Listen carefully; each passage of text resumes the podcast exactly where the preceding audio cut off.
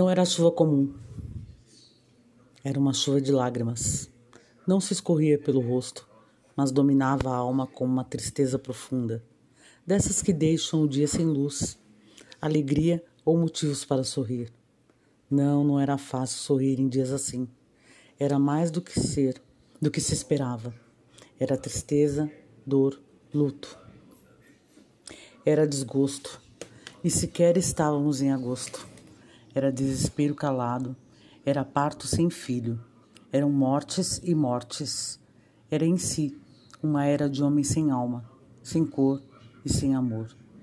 Destilavam ações maldosas contra um povo viril, desses que nos esgota a vida e quer nos transformar em fantoches. Palhaços ou caricaturas mal feitas de uma democracia ilusória, quebrada, e destruir nossa liberdade, cidadania e crenças eram dias nebulosos, asquerosos, medíocres e inóspitos. Assim foi a história da ditadura.